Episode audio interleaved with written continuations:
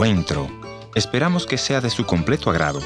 Y ya con ustedes, su anfitrión, el pastor y consejero familiar, Ernesto Pinto.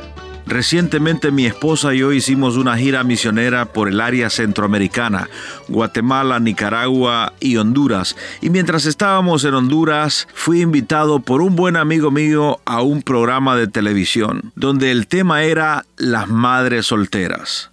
Y me escogieron creo porque yo crecí en un hogar donde solo teníamos a mamá. Martín Cruz es el conductor de este programa que se llama Honduras Despierta y espero que disfruten esta conversación con mi buen amigo Martín Cruz.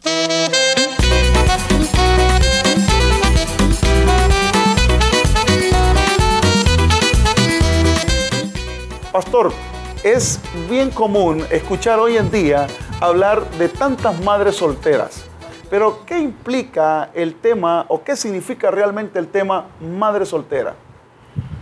Bueno, yo creo que es un tema muy amplio y muchas veces eh, desconocido, ignorado, si se quiere, ¿no? Es uno de los temas que llevo muy cerca de mi corazón por la razón de que yo crecí con una madre soltera. Número dos, por las estadísticas que se manejan en nuestro mundo, ¿no?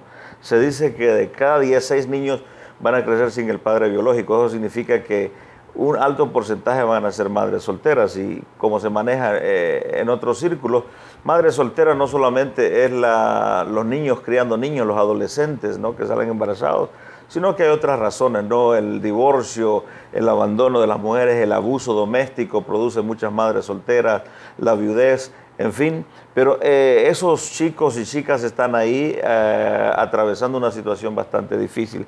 Recientemente conversé con una madre soltera y me decía, lo más difícil para mí no es que tengo que salir en la madrugada, venir a cocinar, lavar la ropa, sino ser padre y madre de mis hijos.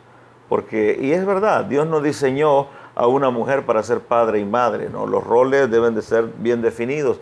Y eso es lo que crea muchas veces muchos traumas en los chicos Pastor, me impacta mucho eh, la cifra que usted marca o ha remarcado, que 6 de cada 10 niños viven con una madre soltera. Pero ¿qué casos en la experiencia suya, porque sabemos que usted tiene una experiencia muy vasta en, función de la familia, ¿qué casos son los más frecuentes de madre soltera? ¿Divorcios, violaciones, eh, simple y sencillamente mujeres que salieron embarazadas o incluso Debo clarificar que lo que las estadísticas dicen es que de cada día seis niños van a crecer sin el padre biológico.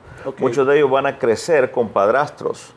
¿no? Ah, lo que más provoca las madres solteras en nuestro querido continente tiene que ver con el machismo. ¿no? El, que el hombre tenga dos o tres mujeres y no se hace responsable de ninguna. ¿no? Entonces eso crea hijos que van a crecer sin el padre biológico para definirlo bien. Eh, ya sea que van a crecer con un padrastro que los maltrata o que los quiere, ¿no? Porque hay muy buenos padrastros también.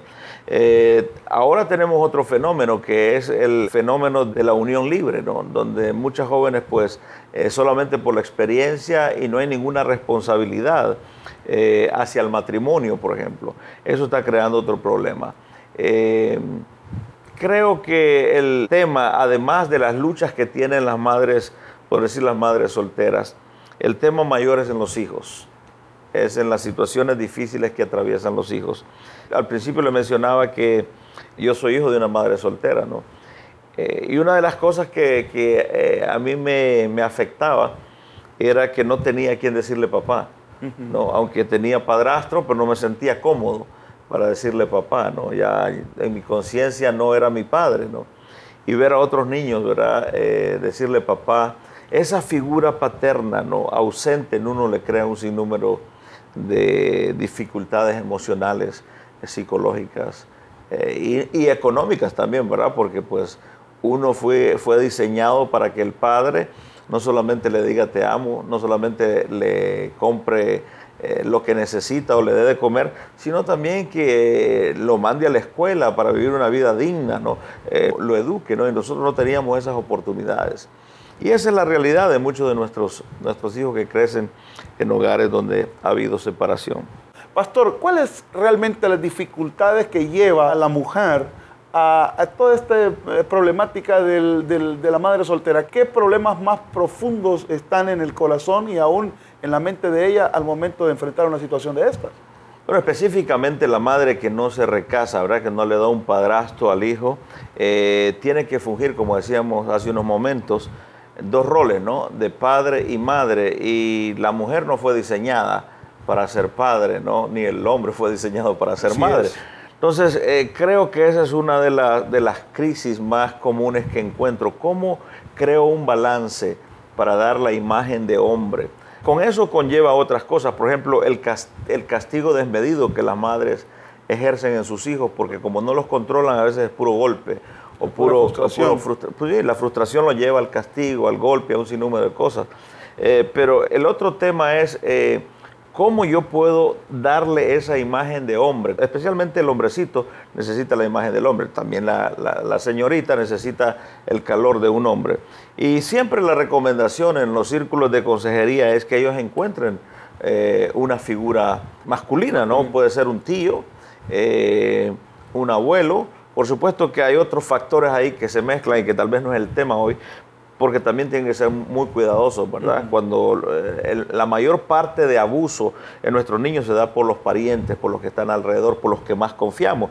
Pero en un sentido, si uno habla específicamente, ¿qué es lo que se busca, no? Por ejemplo, hablar con un, pariente, eh, decirle necesito que lleves a mi hijo a un partido de fútbol, a un partido de básquetbol o tal vez a pescar ¿no? que él vaya formando la imagen de hombre, eso es importante. ¿no? Eh, el otro tema que ha afectado mucho a las madres solteras es el tema del abuso. Eh, y, lo, categorizo como abuso porque muchas veces el castigo es desmedido, al no saber cómo controlar, en el caso de que tienen dos o tres chicos, por ejemplo.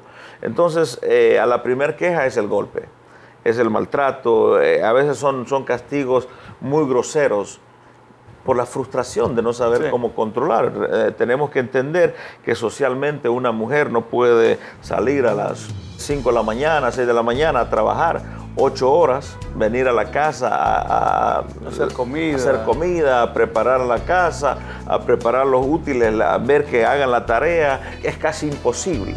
Y al no responder los chicos positivamente, ¿no? la madre tiende al abuso, ¿no? al abuso físico que muchas veces crea más trauma en los hijos que ya es el trauma de que el papá se fue, ¿no? O que el papá no aparece en la película.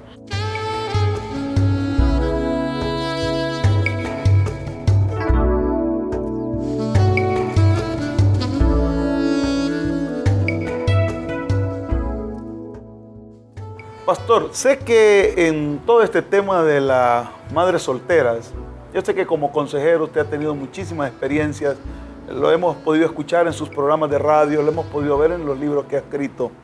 Ahora, ¿cómo podríamos nosotros como iglesia traer una sanidad al corazón de estos muchachos que están heridos y que de alguna manera u otra están como renuentes, como ariscos diríamos, a, ser expuestos a otros varones que puedan modelar esta paternidad? ¿Cómo podríamos nosotros hacer algo para, como varones e incluso eh, como sociedad traer una restauración y una sanidad al corazón de ellos?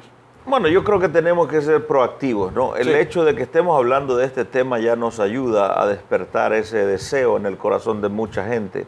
Hay dos elementos que son importantes en nuestra fe y tienen que ver el amor y la justicia, que son dos elementos importantísimos también en relacionarnos, en restaurar emociones, ¿no? Los religiosos de la época de Jesús enfatizaban en la letra de la ley. ¿No? Por ejemplo, cuando trajeron a aquella mujer, ¿verdad? Eh, que la habían encontrado en el adulterio, ¿no? Ellos querían que se apedreara. Ellos estaban hablando de una justicia que se apegaba a la ley y se olvidaron del amor, ¿no? Y el amor tiene un compañero que se llama perdón. Entonces, todos esos elementos necesitamos modelarlos para que, estos hijos, estas hijas que han, sido afectadas puedan ser restauradas. Eh, en la historia que Cristo cuenta, por ejemplo, en el capítulo 15 de Lucas, es lo que restaura, ¿no? Él restaura el corazón de los hijos. Muchas veces nosotros simplificamos la parábola y vamos directamente al amor del Padre, el Padre que siempre nos está esperando con sus brazos abiertos, lo cual es cierto. Pero en la parábola perdemos la iniciativa, ¿verdad? De Cristo, porque la parábola comienza con una historia humana para darnos una lección divina, ¿no? Y en la parábola Cristo comienza con la ausencia de la madre, en el caso del capítulo 15 de Lucas. Sin embargo, nosotros vemos en el resto de la parábola que no solamente está la ausencia de la madre, sino la ausencia del padre también, emocional, eh, espiritual sobre aquellos hijos. Uno de ellos le dice, padre, yo estoy cansado de todo esto y no quiero saber nada de ti. Para mí, tú ya estás muerto, ¿no? Entonces me voy. Y se fue. Y Cristo relata toda la historia. El otro se quedó, era el, hijo bueno, ¿no? Entre paréntesis. Pero el hijo bueno no quería reconocer que su hermano estaba perdido. O sea, ¿qué problema hubo en esa familia? Cuando hablamos de madres solteras, nosotros hablamos de un rompimiento, algo brusco, ¿no? Eh, cualquiera que sea el caso, ya sea que se murió, quedó viuda, ya sea que fue una violación, ya sea que fue una adolescente que quedó embarazada, o sea, un machista que abandonó a sus hijos, es un trauma, un trauma en la mujer, ¿no? Y la mujer le da un proceso para poder eh, restaurar eso. Y me preguntó específicamente cómo restauramos el corazón de los hijos. Bueno, ya está doblemente afectado. Entendemos que cada situación es diferente, ¿no? Me hubiera gustado si tuviéramos el tiempo de hablar del síndrome del hijo mayor que se da en América Latina, ¿no? ¿Por qué? Porque la madre, al no tener ayuda, empuja al hijo mayor a hacer los roles del, padre y del hombre. Y entonces le afecta doblemente. Eso me pasó a mí, siendo el hijo mayor en la casa. Entonces, estos eh, chicos que vienen afectados necesitan entender de que en la comunidad de fe hay gente, hay hombres que les aman, que no están interesados en ellos solo que levanten la mano y aceptan a Cristo y que entren en un discipulado, sino que les aman. Que esta gente ama profundamente y que entiende esa necesidad que tiene esta persona. Sí, vamos a disipularle, vamos a enseñarle, pero vamos a amarle. ¿Cuáles son las, necesidades? Vamos a empujarlos a ir a la escuela. Vamos a ver si podemos crear eh, becas. Tal vez no podemos cubrir todo, pero algo podemos cubrir. Yo lo vi con muchos de nuestros jóvenes en nuestra congregación, ¿no? que fueron inspirados a volver al colegio. Nuestra comunidad pagaba una cosita poca para que ellos pudieran comprar los uniformes. O sea, si nosotros lo hacemos activamente, podemos mostrar el amor, que ellos puedan palpar el amor en aquellos hombres, en aquellas mujeres de aquella congregación que están interesados no solamente en que venga a ser un número de esa congregación, sino que venga a ser un número de Dios. sino que venga a ser un representante miembro del, del, verdadero amor de Dios. Eso es la verdadera restauración. Y todo comienza con la fe, por supuesto, con el entregar nuestra vida a Cristo, pero en ese ambiente, en esa comunidad, donde se respire el amor de Dios. Te estaba esperando que vinieras a este mundo con tu sonrisa llena de vida y alegría. Te cuidaré, te amaré y con mis brazos llenos de amor te arrullaré. Pastor, le agradecemos muchísimo que haya estado con nosotros. Eh, lo bendecimos y queremos decirle que, que esté siempre bienvenido en este su programa Honduras Despierta y le damos las gracias igualmente a todo el público y a toda la audiencia que nos vio, que nos escuchó, todos los que nos sintonizaron, que Dios los bendiga. El fruto de mi amor, hoy yo lo veo en ti. Eres lo que a Dios yo tanto le pedí.